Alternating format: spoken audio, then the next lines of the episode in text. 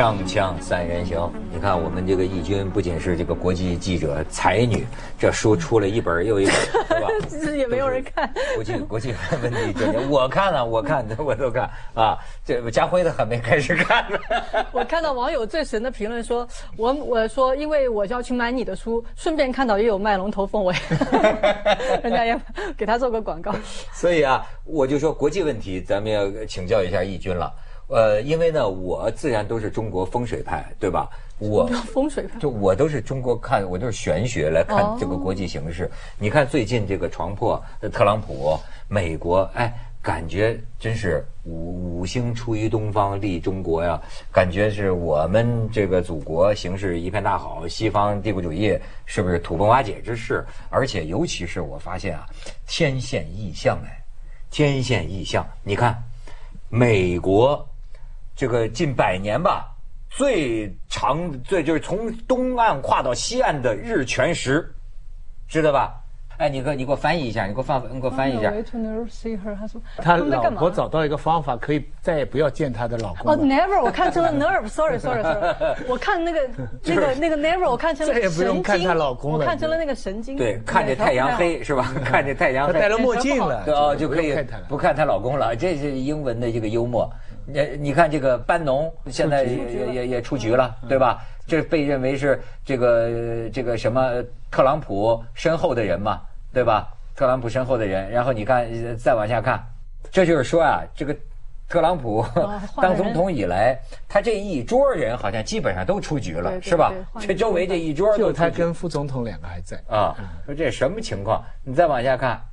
这怎么不是中国日全食？这怎么像《权力的游戏》？哎，美国，美国从东岸到西岸，这长达十八分钟的，去全看到这个这个日全食。你知道，我结合最近它的这个形式啊，我一我不禁想啊，这个东西要是回到两千年前，在中国大地上出现了这么一个这个，同时下映地上的这种政治形势，那按照我们那个时候的说法，这这叫完了。看完了。嗯，我也也从玄学角度给你解一解哈。有没有可能？嗯，我的玄学角度的这个理解哈，我先管它叫金星照耀白宫是什么意思呢？金星是主战争的，就是我的理解。最最近我看，就特朗普是极有可能成为战争总统的，问题是从哪里开始而已。是什么意思呢？就前一段时间不是一直在讲那个那个那个朝鲜半岛不是局势特别的紧，就是特就特别紧张嘛，要搞要搞核战争的这样那样，那么。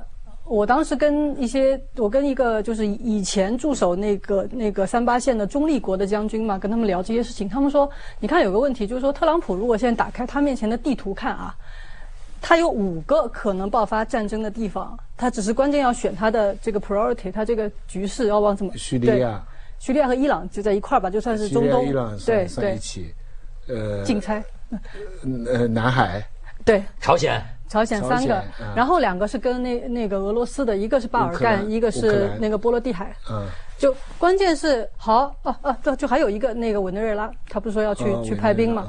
那么关键就是说，好，我打不到朝鲜，我还得看看我整个这个图像是怎么样。那么为什么说他很有可能做战争总统？你看他白白宫里乱成什么样了？就是通常来说，政治家在国内受到很大的压力，特别万一要被弹劾什么的。当年一九是九八年吧，克林顿不是当时被要被弹劾了吗？他就空袭那个伊拉克。我记得当时在报纸上就有一幅画面嘛，就有一个那个漫画。那个那个萨达姆叉着腰问谁是那个莱文斯基，就因为你国内有事儿嘛，你就去打一炮，外面就是去搞一下这个战争。所以特朗普他现在，你看他没没他没干什么正经事儿，他一直被制就是制走的。还有一个一个一个就是说，白宫现在啊不是白的，白宫现在是橄榄色的。怎么讲呢？特朗普现在周围全是军人，他的白宫幕僚长是四星上将。军人和华尔街那个大投行的，对对，但当然军人不一定就好战啊，他周围这些军人其实还是很理性的。他的国防部长这个马蒂斯，对，然后呢，画家嘛，开玩笑。这个马蒂斯有一句名言我特别喜欢，他说：“Be polite, be professional。”就说你对人要有礼貌，你要有专业，But you have a plan to kill everyone you meet。就是你所有见到人，你要有个计划要杀死他们，就好酷。就他是这样的人。那么还有他的，呃，这个这个就是这个幕僚长的，他们就周围他的有四个军人，就是都是在他中周围重最重要的这个头脑。那么其实现在这些军人对他还是有有约束的，他们不希望会开战的。比如说他那个那个 McMaster 是他们军界认为是非常有战略、非常理非常理性。他当年在伊拉克是要推行说需要美国军人学习当地人语言和文化，要跟人家去共处。他是其实一套非常温和的这个办法的。那么这些人如果能够制约住他，那么特朗普就不会去乱来。像今天早上他发表那个对阿富汗的那个讲话，他本来要撤军嘛，就有人告诉他你不能撤，他还是听了。那么将来如果有一天我们看到他解雇了他身边这几个军人当中的一个，或者是有几个的话，那就是一个信号，他可能要不管了，要出来要打了，这是会是一个非常强的一个信号。但他这次关于那个那个冲突啊。那个在在在哪里啊？在弗吉尼亚，在啊，对，弗吉尼亚州。哎，那个第二次的表态就使很多商界的对偷偷退出。那个那个吵得一塌糊涂，因为那天我正好在酒店开这个 CNN 的，所以他们就直到巴塞隆纳恐怖案 出现，否则的话就一直缠着这个那个 Trump 的第二次的讲话。你你听了他他第二次这个第一第二次他对第第一次他各打五十大板，对，就各打五十大板那次说的。他就是所有的人都谴责那个三 K 党跟白人的至上主义者嘛，他呢就是说两边冲突啊，大家两边都有坏人，呃三 K 党白那个新纳粹主义白人至上是坏的，但是呢你那边极左的左派那边里面也有 troublemaker，就是麻烦制造者，这这个是很很很吓人的，你看照片啊登出来那个凯利那个他新任的那个那个主力啊。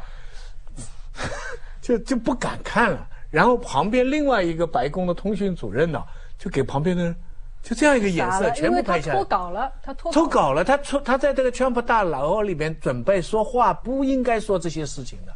他下面的几个人不知道他在说什么东西，结果他这番话一说以后，现在主要的是他真正变成两党以外的了。就共和党的很多头头，哎，都都脱离他了。这不是？难道说有一个是非的公论，就是说白人至上那头的肯定是不对的？对，呃，这个极左的那个是对的。人家不一定说极左左派那个是对的，但是他问题这件事情的主要是三 K 党那些人在在弄。你明白？三个党这边在在弄，所以你首先应该谴责他们，你甚至要谴责他们可能是恐怖主义。对，美国国内的恐怖主义，那个车子撞进来。对对对。对。而且撞死一个人呢？应该说，你说这个是非吧，还有一个字叫共识嘛。人家这么多年来，美国社会已经形成了共识，你不能搞白这个这个白人至上。过去哪个总统也不敢这么说吧？那我要纠正一件事情，你上次在你和王冲还有格子那个节目里提到我，你问王冲说，我从美国回来，我说认为特朗普还干得不错。是你说我不是这样说的，我的原话是说，我从美国回来是觉得美国即便特朗普做了总统，那个社会还不错，没有大乱，因为美国是个由下至上的一个社会，他。自我管理还不错，我是这个意思。那现在不是大乱了？呃，我就想说一句，就是说，哎，其实大大乱，他没有大乱。我怎么看见网上看一个标题说美国闹文革了？美国文革开始了，对，是吗？因为要要拆那些那个那个领袖的像。确实就是说，因为特朗普上来呢，以前那些三 K 党啊什么那种种族主义者还遮遮掩掩的，他们现在觉得，哎，我们可以光明正大出来招摇过市了。这个确实是一个特朗普带来的一个非常不不恰当的比方吧，比方你中国人看。这个飞机撞大楼，纽约，那政治正确的说法就是说那是恐怖主义，对袭击世界文明，对呀。但是当时中国也有很多人的说法，你美国啊自作自受，你在全世界侵略，你杀了多少人？很多人这样说，对不对？所以那个说法就等于是大家都有错。你看，你恐怖主义在袭击是不对的。但你美国你是有因啊，你之所以你在外面杀了多少人啊，很多左派的知识分子都这样说。但你首先还是得同同样你在美国在外面你你误杀误撞的也死的人也多过在纽约的大楼啊。为什么凭什么说只有他那个？对。但是你如果是在一个西方的一个语境里边，你要这样说两面说的话，那你当然就是对，这就是你说的。其实我举一个简单的例子，就大概就这么一个情况，对不对？就是。这个你说特朗普对于他总统这份工作来说，他是是不是个脑残？呃，怎么说呢？我觉得应该只能说是一个从来没见过的，而且他关键是他到现在为止没有做出任何好的事情来，就没有一个大家。但是更危险的是，大家不断在追打他，也使得他我自己的一个想法，也使得他没没办法好好做事儿。对，我在美国听到，啊不是在美国，我上次在一个美国的媒体上听到有有一个人说了一个不一样的一个声音，结果被主持人无情的给喝断，是什么呢？他就说啊，说你们要记得，肯尼迪总统当年为什么会发生？朱安这个导弹危机，他说就是因为他你们一直批评他对俄对对苏联那个时候说太软弱太软弱，媒体成天骂他，他就给你来个我来个硬的，你们不要他就说他是研究那个俄罗斯历史的，他说你们不要天天通俄门去逼和逼那个特朗普，他也搞不好也走向一个反面，我给你来个战争给你看看。结果主持人把他给喝断了，他们不要听这个声音。真是你这这特朗普本身的性格也不是很正常的人，你把他逼狠了，你看他那发型，完全是倒行逆施的发型。咱们去下广告，锵锵三人行广告之后见。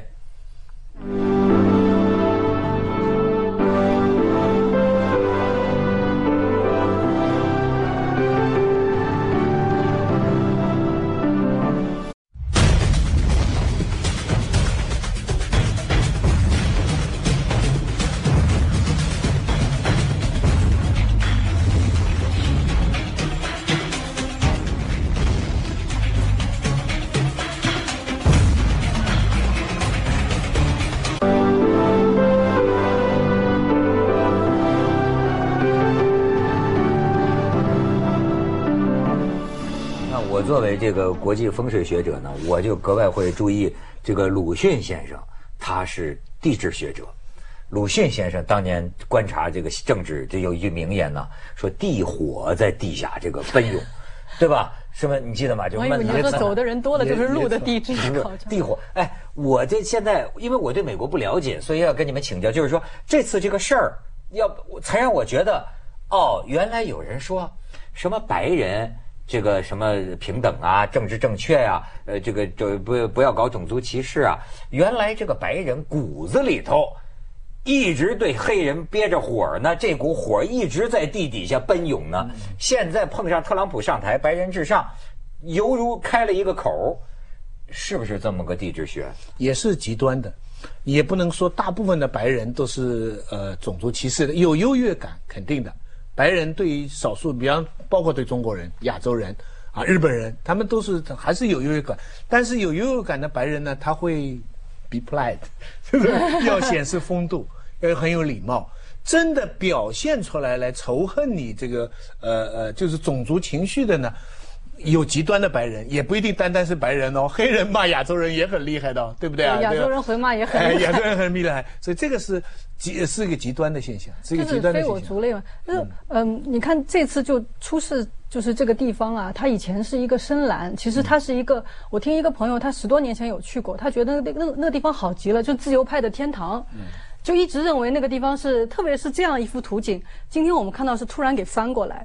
那么其实呢，我我觉得就是说，白人对黑人这件事情，在美国，我我今年去过那那次以后就很失望。以前我们都认为是大熔炉嘛，这么多年了，大家都和解了，总统都能选出来是黑人了。其实这个东西一直没有和解，这个伤口特别的深。而且你说的这个地火，就黑人也有也有火啊，对啊，这个都憋着。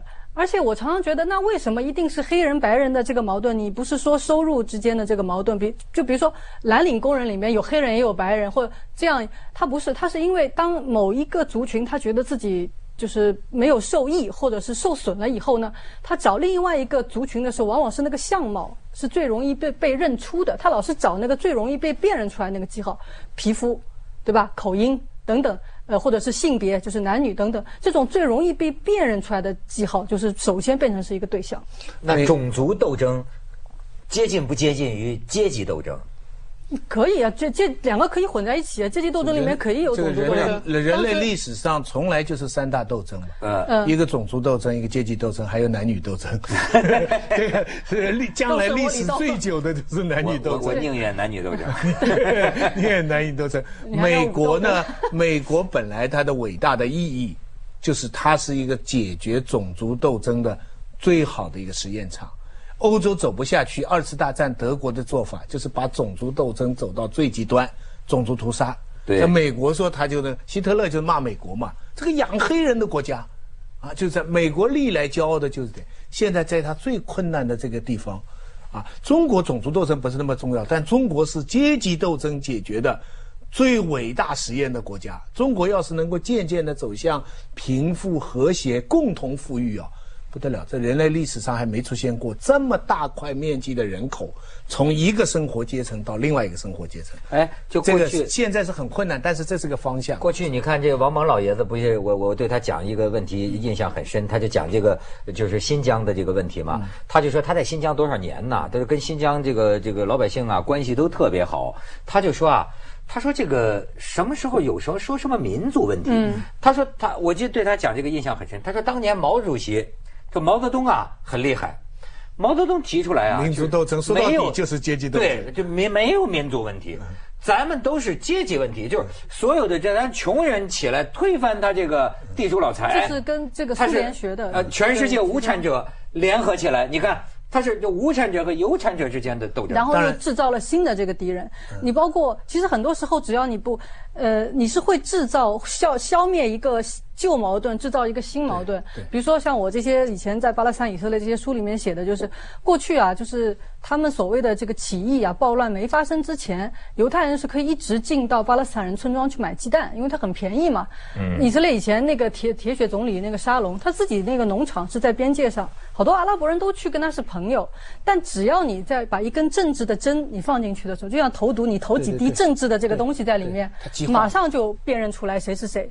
你像德就是点火就着。对，东德那个时候说，就是后来不是两个德国已经是和解了嘛？嗯。但有一个就是调查，就是说东德的人对外国人就特别的就不友好，就粗鲁，就是他们已经习惯了我们是一起的，一辨认你长得不一样，你是外来的，就马上就会有敌意。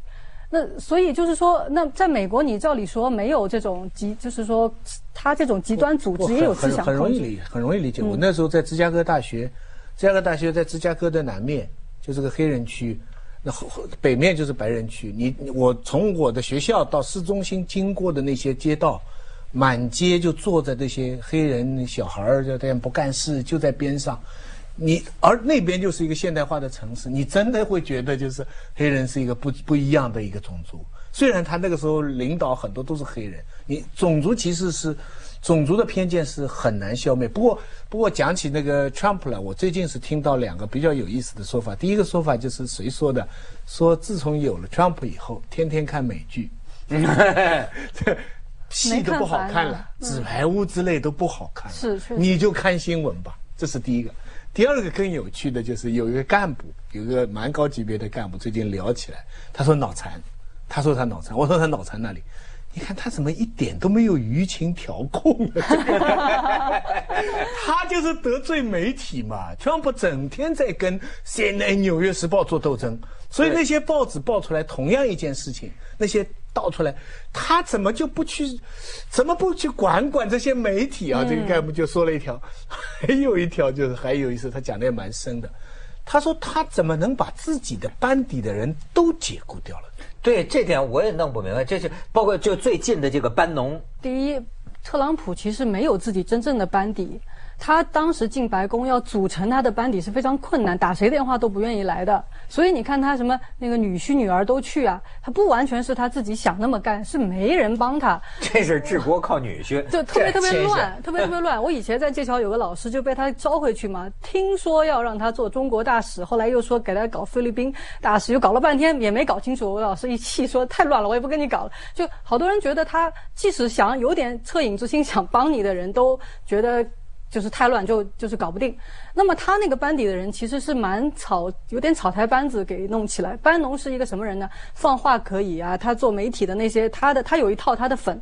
他现在不是刚从白宫出来，就回到他以前那个媒体嘛？就他那个媒体，其实当中也很诡异，大家不知道。你说控制媒体，这据说班农就是靠着操纵操纵媒体，他有让特朗普当上总统。对对对，他他，但他不是个主流媒体。对，关键是你进了白宫有别的事儿干呢。你白宫不是靠靠你去控你控制媒体的，CNN 不会买他的账，他不会请班农去说话。班子里边不能有意识形态太强的。对你还得有人要干活啊，你不要搞一般拍马屁的人，对吧？你不能要有干活的人。好来了。的几个这个这个四星上将，呃，那个 John Kelly，别人就说他是川普的这个 last hope，最后的希望嘛，他是一个。就是那个装那个庄凯里白宫白宫那个幕僚长那个凯里啊 哎，他就基本上他叫谁走谁就得走了，就他就真正是班农都赶走了。他是威望非常高的，你不管哪个派对他的他就他他威望非常高，他能干事。那特朗普现在就等于说，那好吧，我听你的，你叫谁走谁就谁走。他把原来那个通通讯主任给赶走了嘛，才上任没几天。班农这个事情就说不清楚，他是回去到外面帮他，还是真的被赶走呢？现在不好说。但据说是他们觉得班农在一些内幕会议上知道的太多。然后自己回去发东西啊什么，他们觉得这样这样搞。我我认识那个干部的问题是什么呢？他就是说，他们那些班底的人走的代价怎么这么低？不要比赡养费。不是不是，问题是你一般的情况下，他理解的，你一个班底的人，你如果离开了，等于是一种背叛嘛。你这个结果是很惨的。这个美国的社会就是这样，我今天来帮你。总统等于不是说总统提拔他哦，他还觉得我来帮你哦。明天你一不喜欢一谈不拢我就走了。看来这些人都不太在乎工资是吗？这个对不对？他们也不大珍惜这个官位，对不对？不是他开除你就走了是？咱们跟这些大人物真是境界就不一样。我要离开一个单位，首要考虑的是工资的问题。他们肯定也谈过，他们也有钱是吧？是不是？他们一定不是，他有，但是也有一些人是他肯定这些问题都考虑到了嘛。对他们来说，最重要可能还是机密的问题。你看特朗普他不搞这个舆情，他怎么他不搞啊？他发推特啊。他直接跟大家交流，他觉得我是人民的总统，我直接跟全世界喊。现在最危险一点，大家就说金正恩可能也能看到他的推特，然后他说那些话不知真假。他可能比如说在内部会议上，我们决定说是不打的，我上推特一说啊，你怎么怎么样，我要打他，你不好衡量真假。这个礼拜你知道，人家告诉我看到是金正恩了，金正恩看到是什么，你知道吧？最新一集的《权力的游戏》。那个三条龙里边有一条啊，被被那个丧尸的那边啊打下来了。对对对，打下来了以后，把它从里边挖出来啊，拉出来的时候，眼睛啪变蓝了。嗯，是。人家就马上想到竞争了。为什么？我们也有原子弹。哦。这对美国人来说就是一个天大的噩梦，你明白了没有？锵锵三人行，广告之后见。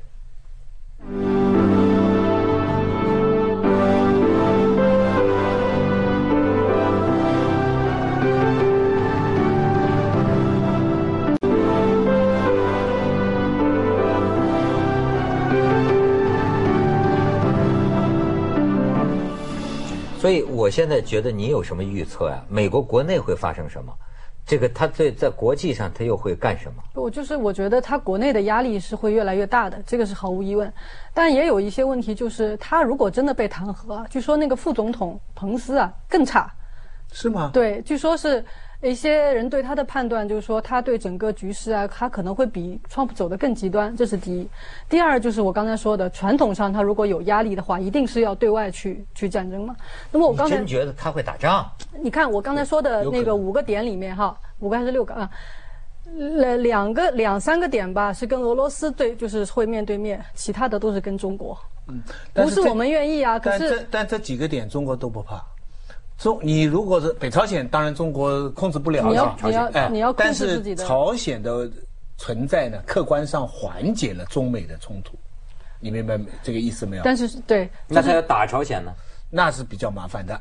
但是南海也麻烦的，但是最麻烦的是台湾。台湾这张牌，这个这个人要是乱翻的话。那就最麻烦，最麻烦这次，因为一点退路都没有的。你想想看，对中国来说，北朝鲜我们还可以有很多周转的余地，南海还有很多周转的余地，就台湾这张牌是绝对不能。哎，你还别说，最近你看美国这日全食吧，台湾大停电呢。你知道吗？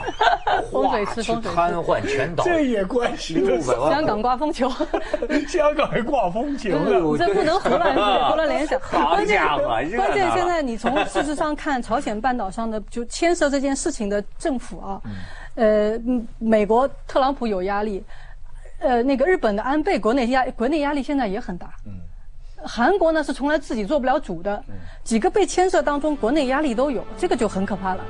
一点一把火就着的那种感觉。总之是敌人一天天烂下去，我们一天天好起来。对对对，没错，徐老师把关的好，没错，就是我们的形势越来越好，对吧？敌人的形象越来越差。这个脑残 Trump。天天演美剧，我跟你说，台湾这个大停电，他们就是说呀，就证明了这个，你还防御什么呀？光你。